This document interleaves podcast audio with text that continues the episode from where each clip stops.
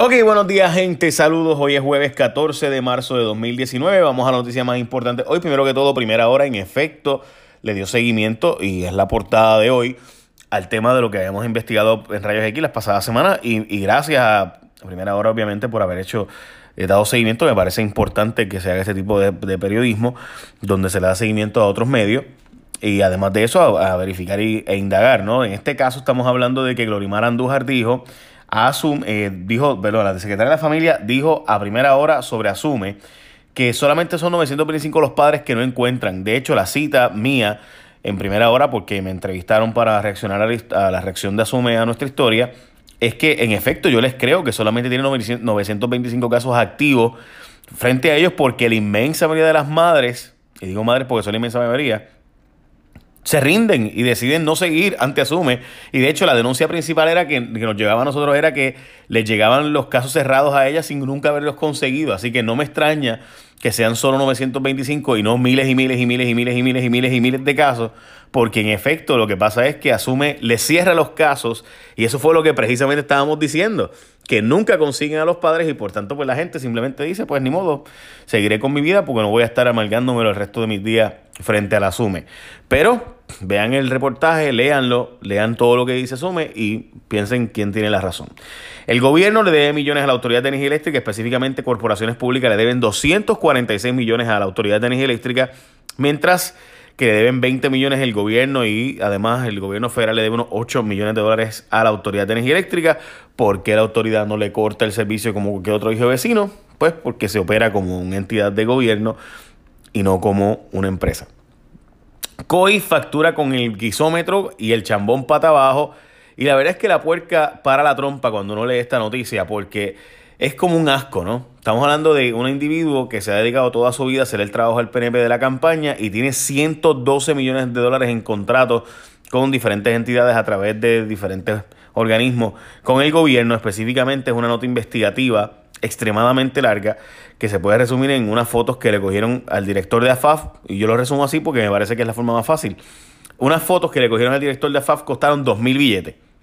Eh, un fotógrafo profesional de primer nivel para la foto, y tienen y si ven el link van a entender por qué digo, no cobra más de 300 o 400 dólares por una foto, por un shooting como ese. no hay forma. Pero, eh, o sea, ni una boda en el Vanderbilt. Tienen que ver la foto para que me entiendan.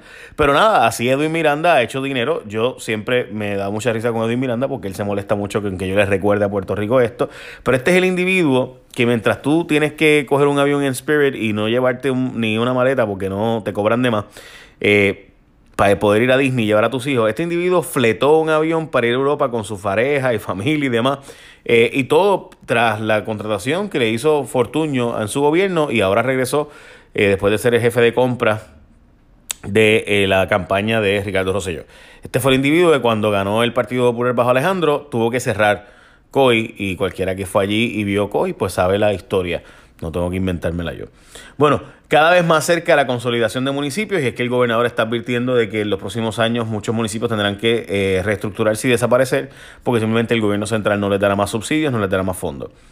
De nuevo, el vocero le da seguimiento a la historia de Fura, los siete helicópteros de Fura que llevan cerca de dos meses fuera de servicio continúan inoperantes. Fuentes del vocero informaron que varios mecánicos llevan casi una semana tratando de poner en servicio al menos una de las naves, pero no lo han logrado. Estamos hablando de que se han desembolsado hasta 3 millones y medio para gastos y piezas de operación, el, básicamente las pasadas tres semanas, pero no están funcionando ninguno de los helicópteros. Recuerden ustedes que habían nueve helicópteros hace un par de años, hoy no funciona ni uno.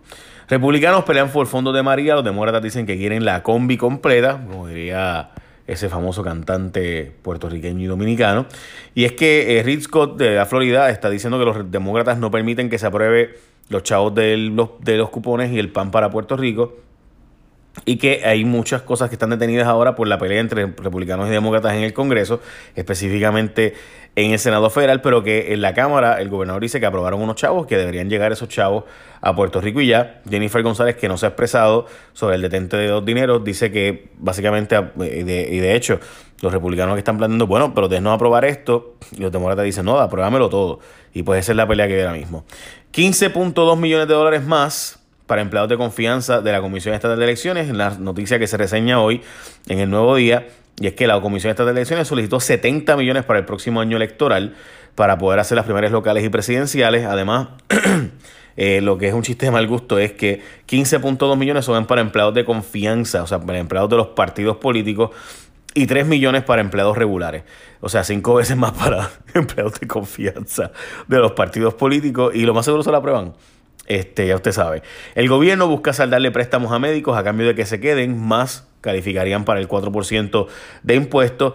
Esto es una propuesta del gobernador en el código de incentivos, donde básicamente estarían pagando hasta 65 mil dólares a los préstamos estudiantiles a los médicos y también tienen que no irse por siete años, con lo cual yo, por si acaso, llevo años planteando que hay que hacer este tipo de práctica y también médicos que se hayan ido fuera de Puerto Rico eh, tendrían que completar su especialidad, podrían beneficiarse eh, también de este beneficio. Estaríamos hablando de cerca de 600 a 1000 médicos que pudieran calificar.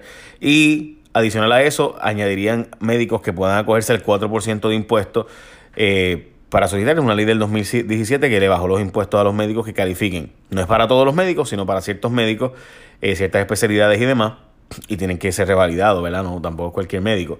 Por otro lado, hay que decir que realmente a la larga esto es un subsidio a los planes médicos, porque ningún médico que yo conozco, el problema dice que es que eh, no, ¿verdad? supuestamente estudiantiles son altos y tampoco pues los impuestos. O sea, cuando se van de Puerto Rico pagan préstamos estudiantiles altísimos y también pagan impuestos, de hecho, más altos en muchos estados a los que se van. El problema no son los impuestos ni son los préstamos estudiantiles, lo cual sin duda es parte de un paquete completo. Pero el problema es que los planes médicos le pagan poco y tardan demasiado en pagar. Así que a la larga estamos creando un, un subsidio al plan médico en vez de resolver realmente el problema en Puerto Rico. Bueno, el gobierno ofrecerá negociazo para privatizar las lanchas de Vieques y Culebra y es que Omar Marrero dice que van a permitir básicamente que eh, eliminen casi todos los empleados que tienen actualmente en transporte marítimo, el gobierno los pondrá en otro sitio, como pasó con el aeropuerto, eh, y entonces sacarán a casi todos los empleados, pondrán en otra cosa y pues realmente a la larga eh, van a poder aumentar el precio, no, perdón, no, perdón, no le van a poder aumentar el precio a los residentes de Vieques y Culebra, pero sí le cobrarán a los turistas 11.25 por viaje. Eh, y eso pues, básicamente es la historia. O sea, en resumen, el gobierno va a dejar una corporación corriendo de la manera más ineficiente posible para darla a un privado y que la corra mucho más barata de lo que podría correr el gobierno. Miles de focos en las carreteras aún sin arreglar a un año y medio de María. En cuanto a las luminarias que le pertenecen a energía eléctrica, faltan por arreglar el 50%, mientras se trabaja con el 40% de aquellas que están bajo la jurisdicción de carreteras y transportación. Estamos hablando de que se supone que todo esto se hubiera reparado ya, no ha pasado. Samot, esta nota está súper interesante porque no dice nada, pero dice un montón. Y es que eh, Noel Samot habla de corrupción, traqueteos legales, no ilegales, que evitaron que se hiciera su trabajo.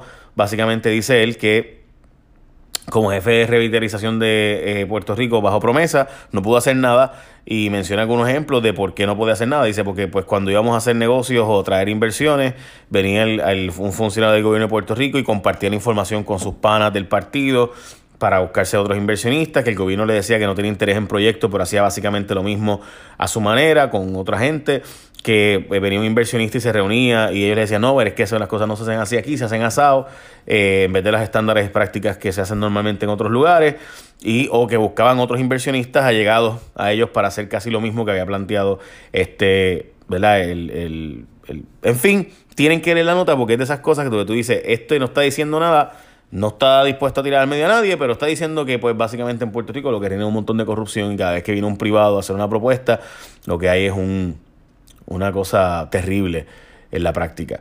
Bueno, otra guerra por deuda de los pensionados, los viejitos en peligro ante la jueza otra vez, y es que, ¿recuerdan ustedes que bajo Aníbal Acevedo se emitieron 3 billones de dólares en deuda de retiro? Pues para pagarlo supuestamente a los pensionados del gobierno, pues resulta ser que el Tribunal de Boston eh, resolvió que esa deuda hay que pagarla. Eh, la jueza Taylorson había resuelto básicamente que no había que pagarla porque no tenían una colateral. Finalmente el Tribunal de Boston resuelve que sí hay que pagarla, pero ahora el Comité de Acreedores eh, no asegurado dice, hey, espérate, pero es que esta deuda se emitió ilegalmente porque se emitió con uno, no sin la, sin la aprobación de la legislatura, sino con una opinión legal y eso no podía hacerse. Eh, así que veremos a ver qué resuelven los tribunales sobre ese particular. Básicamente, esas son las noticias más importantes hoy. Hay unas cuantas adicionales, pero realmente no. Eh, por ejemplo, hay una de Interan que le hace el paso a la oficina del comisionado de seguros eh, y dicen que podría haber hasta un caso de conflicto de interés. por este individuo Scott Fabre y demás. La verdad es que la nota es, larga, pero de verdad creo que debe todo el mundo leerla. Vayan y busquen el link. Básicamente dice Integran que esto que hizo el comisionado de seguros los deja a ellos en una posición muy complicada porque, por ejemplo, eh, dice que ellos procurarán defenderse de la orden emitida en su contra y le imputó de hecho al funcionario, al comisionado de seguros, eh, y al personal de confianza y regulador de seguros un posible conflicto de interés asociado con la firma de ajustadores Scott, de Scott Fabre, que tiene una guerra contra Interan y contra básicamente muchas aseguradoras. Estamos hablando de un individuo que vino a Puerto Rico y que pues habían unas, por ejemplo, unos edificios que estaban planteando pérdidas de 5 millones y vino Scott Fabre y le dijo, no, son 50 millones. Eh, o sea, habían unas negociaciones ya corriendo y de repente pues se, simplemente se pusieron ridículas las reclamaciones eh, con números simplemente extra, extremadamente elevados. En fin, como ustedes saben, el pasado martes eh, la Oficina de Comisión de Seguros prohibió a Interan suscribir pólizas de seguros contra daños catastróficos a clientes personales comerciales nuevos y también prohibió distribuir dividendos a sus accionistas y demás. En fin, eso fue lo que ocurrió. Pero, según Interan, esta es la versión de ellos, gente, recuerden, eh, a pesar de que durante los pasados meses han mantenido comunicación, el comisionado optó por emitir la orden en su contra e informarle a la prensa sin darle oportunidad a ellos de conocer la decisión. Ello a fin de que la empresa pudiera comunicarle a sus empleados y aliados de negocios, ¿verdad? El asegurador agregó, y estoy leyendo la nota, ahora es una cita, que en el día en que se emitió la orden en su contra, intentaron comunicarse con el comisionado de seguros para contratar al funcionario, firmó la orden pero luego este salió de viaje y básicamente no estuvo disponible. La orden emitida, esto es una cita por el comisionado de seguros, es atípica y no tiene precedente alguno, sostuvo Interan al plantear que la oficina del comisionado de seguros le ha causado un daño irreparable. De acuerdo con Interan, aunque otros aseguradores no han podido recobrar el dinero adeudado por los reaseguradores, lo que a su vez incide obviamente la capacidad de pago que tiene el asegurador, la oficina del comisionado de seguros solo habría tomado acción contra Interan. de nuevo vuelvo a la cita, Interan ha sido la única aseguradora que ha denunciado ante la Oficina de Comisión de Seguros múltiples situaciones que envuelven falsas representaciones, fraude de reaseguradores, aseguradores y ajustadores públicos, entre otros. Y básicamente hay un montón de demandas que están corriendo ahora mismo en los tribunales. Así que yo le voy a dar seguimiento a esto. Ustedes saben, y full disclosure, Interan es uno eh, de mis auspiciadores, auspiciadores de mi programa. Eh, y además de eso, de este podcast. Por si acaso, no somos auspiciadores en esa división, sino somos auspiciadores en el asunto de seguro compulsorio, seguro obligatorio. Pero me parece que es interesante la posición que ellos tienen y usted debe leer la nota y llegar a sus propias conclusiones. Básicamente, esas son noticias más importantes hoy. Buen día, gente. Bendición. Échame la bendición. Bye. Good morning. Today is Thursday, March 14th, 2019. My name is Edgardo Vicente, and these are Puerto Rico's top news for today. Like yesterday, Our top news is of Asume. Uh, the secretary of the family, eh, la secretaria familia, told Primera Hora that Asume, the agency that is in charge of assisting in child support, is not being inefficient in finding parents who have left the country in order to not pay child support. They are saying that there are only 925 cases like this and that it's not their fault that there's issues in working with other jurisdictions that have different laws. And so they're pretty much saying, hey, it's not my fault. I can't do anything about it, which is not what Jay's investigation, like we said yesterday, has found. They found that even when parents find the person and bring all the information to Asume, Asume has done nothing in many occasions because they don't have people to even do a traduction of the documents and send it over to the agency, the, the equivalent agency in the state that the person is in. So, but yeah, but their defense is, is hey, it's not our fault, it's other people's fault.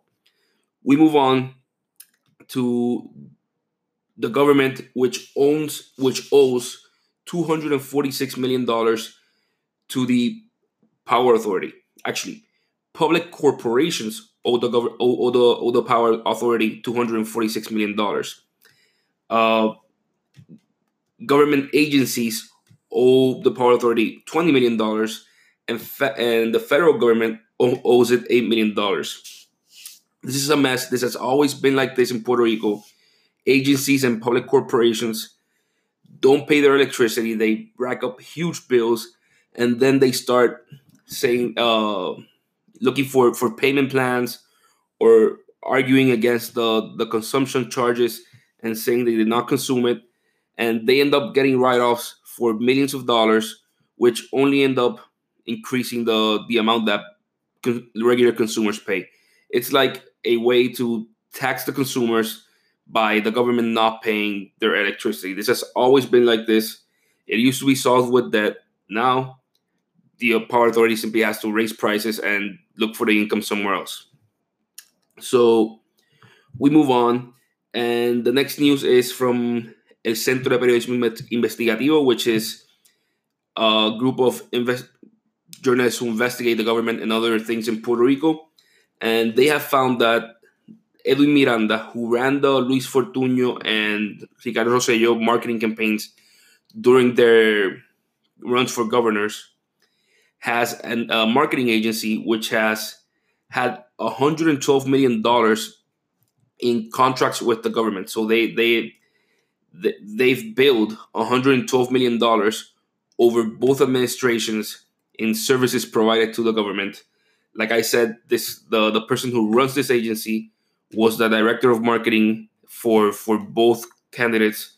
So this is highly questionable. It it, it it's always been known that this has been happening and it's always been controversial, but now we know a total number of how much his agencies have bailed both governments and and not, not only the central government but also agencies under their uh under their control.